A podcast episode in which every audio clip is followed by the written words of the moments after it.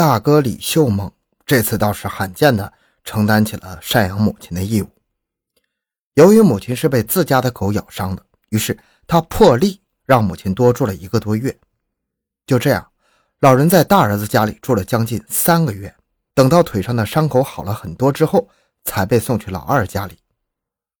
接下来就是按照惯例，老人在剩下的三个儿子家里轮流住了一个月。轮到四儿子和大儿子交接的时候，正是二零一四年的元旦。二零一四年一月一日早上七点，谢长英老人此时还在四儿子李秀武家里。四儿媳妇做好了早饭，老人简单吃了一个馒头、一碗稀饭，便被老四两口拽出了门，去往老大家。可是他们到达老大家门口时，却发现门窗紧闭，屋里早就没了人。原来老大一家觉得，按照协议里规定，原本是要四个儿子每人照顾母亲一个多月，但是如今他们一家多养了一个多月，那么剩下几个兄弟也应该每人多养一个多月。但是其他兄弟觉得是老大家的狗将母亲咬成了重伤，这算是意外的祸事，跟其他几个兄弟无关，所以他们觉得这平白多出来的一个多月实在很不划算，他们不乐意。于是，到了老四和老大交接的日子里，矛盾自然出现了。那天一大早，为了躲避接下来一个多月的赡养任务，大儿媳妇收拾了东西，早早回了娘家。老四两口子领着母亲过来的时候，家里只有大儿子李秀猛一个人。他看上去十分不耐烦，推诿了几句之后，把自家大门严严实实的锁上，出去喝酒了。他临走之前，对站在门口领着老人的老四媳妇说。要不然人你们先带回去，我这几天事情有点多，忙得很，就先不要送过来了。况且我还跟人说了，这会儿出门去喝喜酒呢。老四的媳妇儿可也不是等闲之辈啊，一听就明白这话的意思，不乐意养呗。他有些恼火，回怼道：“我不管你什么理由，按照说好的，时间到了，人就得给你送过来。”老大没有理他。径自出了门，老四媳妇见状，将老人往门口一放，安顿说：“轮到老大了，他总得回家，你就在这等着，他回来了就给你开门。”转身便走了。重庆山区的冬天，寒风阵阵，直刺入骨髓呀！老人的身子骨早已经不起折腾，他在寒风中静静等待了许久，始终不见到儿子回家的身影。他的手冻成了一团紫色的冰，手上陈年的伤口再次皲裂开来。他瑟瑟发抖着，再次走回了四儿子家里，渴望能够被多收留一会儿，好歹暖暖手。他蹒跚着步子，一点点挪到四儿子家门口，可却吃了个闭门羹。老四房间里传出了一丝炉火带来的暖意，可是下一秒，他只听到儿子冷冰冰的声音从房间里传出来：“该老大养你了，你去他那儿，别来我这儿。”他如坠冰窟啊！老人捂着嘴，无助地站在院子里，默默地淌着眼泪。他喉咙动了动，却说不出一句话。老四从窗子里看到母亲没走，便耐着性子又说了几句，说明天他丈母娘要过来，家里面要办宴席，到时候很多亲朋好友要过来，他们家要杀猪宰羊设宴招待，实在没地方让母亲住，也没时间管他。老人无奈。只好从四儿子院子里出来，又去了大儿子家。可是铁门还是紧闭的，没人回来。根据路过的村民的说法，他当天早晨十点多时看到老人回到老四家中，听了儿子的话，又从院子里出来。此后这段时间，他究竟去了哪里，没有人知道。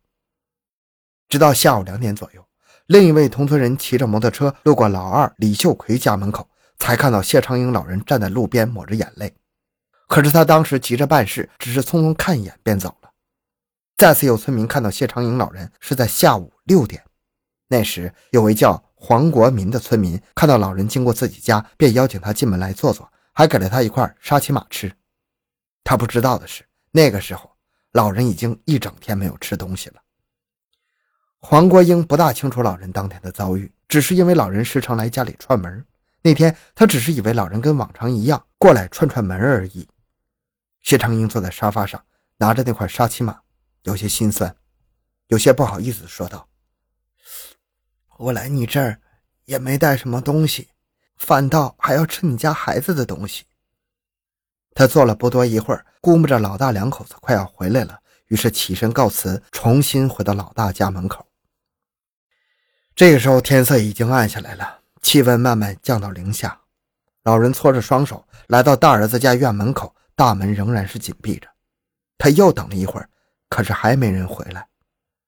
天完全黑了，寒风一阵比一阵冷，吹得老人有些站不住了。他哆哆嗦嗦的、缓缓的向二三儿子家的院子踱步。可是老人年纪大了，黑灯瞎火，眼神也不好使，在路上被一根竹竿绊倒，狠狠地摔了一跤。他感觉自己的鼻子里好像流出了温热的液体，可是怎么擦也擦不完。于是他扶着竹竿慢慢爬起来，接着挪动步子。不知多久，他终于来到了二儿子和三儿子的门外。这是一户连栋的院子。老人挣扎着来到院子里，却发现二儿子和三儿子也是紧闭着房门。他四肢僵硬，双手无论怎么揉搓，也感受不到一点的暖意。他实在有些站不住了，心里想着。我辛辛苦苦生养的儿子们呢？何必为难我一个老妇人？他不断流着泪，眼泪和鼻涕混合在一起，在寒风里被冻成了冰柱。他的视野开始模糊，眼前的房子有些摇摇晃晃的。他觉得自己的意识也有些溃散，脑子里开始放电影般的一幕幕闪过自己跟儿女们相处的情景，孩子们刚刚出生时的喜悦。把他们拉扯大，看着他们一个个结婚生子，生活幸福美满的欣慰。他多想和他们在一起，安安稳稳的度过自己人生最后一段时光啊！他下意识的呼唤起来：“葵葵，葵葵！”一声比一声大，一声比一声包含着对儿子的期望与满满的爱意。可是良久，却听不到回应。于是，那声音便弱了下去。一声声的随着对儿子的失望弱下去，直到气若游丝，再也听不见了。寒冷寂静的冬夜里，老母亲的声声呼救清晰可闻呢，吵醒了几百米开外熟睡的邻居，却没吵醒两个儿子被冷漠冰封的心。二零一四年一月二日早上七点。二儿子李秀奎吃饱喝足后，领着自己的孙子出门了，打算送孙子上学。一打开门，却发现老母亲横躺在院子里，口鼻处似乎有些血迹。可他没有多想，只是把老人扶了起来，放在村口那棵桂花树下。他将已经咽气的母亲靠在了树下的石凳上，便送孙子上学去了。等他从学校回来，发现那棵树下围了一圈村民之后。才得知母亲已逝的消息，在村子里，谢长英老人无人赡养，几个儿子互相推诿的事早已经人尽皆知了。看到孤零零死在桂花树下的老人，村民们是又可怜又愤怒。他们叫来了四个儿子，要求将他们母亲妥帖安置了。可是这四兄弟在赡养母亲一事上吵得不可开交，对待母亲的后事上态度却是惊人的一致，拒绝安葬母亲。拒绝为母亲料理后事，村民们被这冷血的四兄弟狠狠地震惊到了，也为这禽兽不如的行为感到深深的愤怒。于是，当地村民联名上书，给当地的公安局、法院分别写了一封信，请求公安机关能够秉公办案，还老太太一个公道。那封信里有这样一句话，发人深省：哪怕在街头看见一个乞丐，作为一个有着基本良知的人，都不会坐视不理。更何况那个人是生养你们的母亲呢？村民们的满腔怒火集中在这一纸书信上，汇成了一句：“不知道那四兄弟良知何在？我们申请法院对他们判以重刑。”为了平息村民们的愤怒，也是为了给教育水平落后、人口素质不高的农村做一堂警示教育。重庆市万州区人民法院决定在村子里召开公审大会，通知附近的乡亲们一起过来旁听。公审大会这事已经很多年没有出现了，但是现在这四名不孝子犯下的如此罪行，让公审大会再度出现。这次没人觉得是侵犯人权，每个人都觉得他们是罪有应得，游街示众都不为过。按照中华人民共和国刑法中对于遗弃罪的定义。对于年老、年幼、患病或者其他没有独立生活能力的人，负有抚养义务而拒绝抚养，四个不孝子最终被判处遗弃罪。在村民们的一片指责声中，审理落下了帷幕。法院判处被告的四兄弟遗弃罪，其中李秀猛被判处有期徒刑两年，其他三兄弟被判处有期徒刑一年零六个月。